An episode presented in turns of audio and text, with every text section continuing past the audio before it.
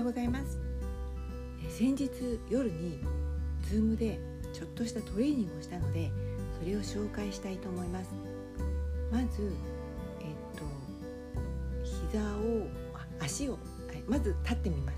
立って足をスキーの板を履いたみたいにつま先からかかとまで平行にねまっすぐに置く。なんとなくその人差し指がすぐ正面を向いてる感じです。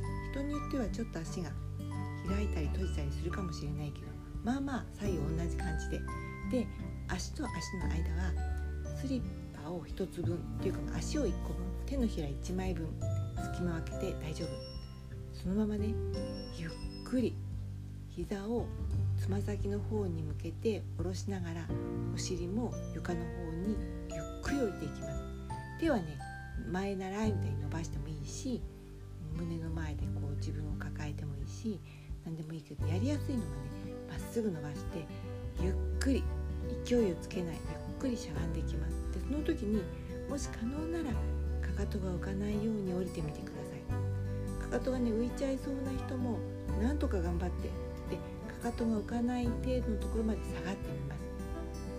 それからゆっくり上がる。反動をつけて勢いよくじゃなくて最初から最後までゆっくり上がってください。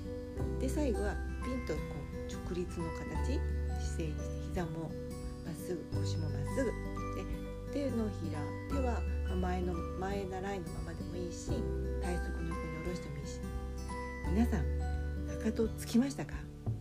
もう一回今できる人はやってみませんか？足を揃えて直立不動立ってみる。で手は両手は前習い大きく前習いしてもいいし小さく前へ習いしてもいいしそのまま膝はつま先の床の方向に向けて降りていくお尻はかかとのちょっと遠くのところで床に向かってとにかくしゃがむ。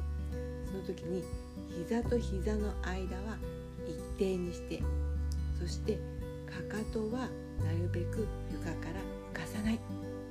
もしねなんか転倒しそうで危ないとか怖いと思う方はもうねこの際何かに捕まっちゃってもいいです。こう壁とか何か動かない家具とか。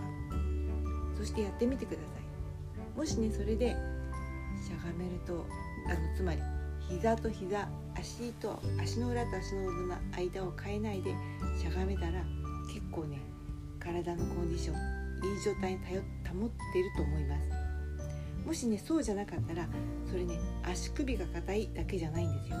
股関節にも問題があったりするんです。そういう時は無理してその動作はしないでくださいね。では明日はその続きをやってみましょう。いってらっしゃい。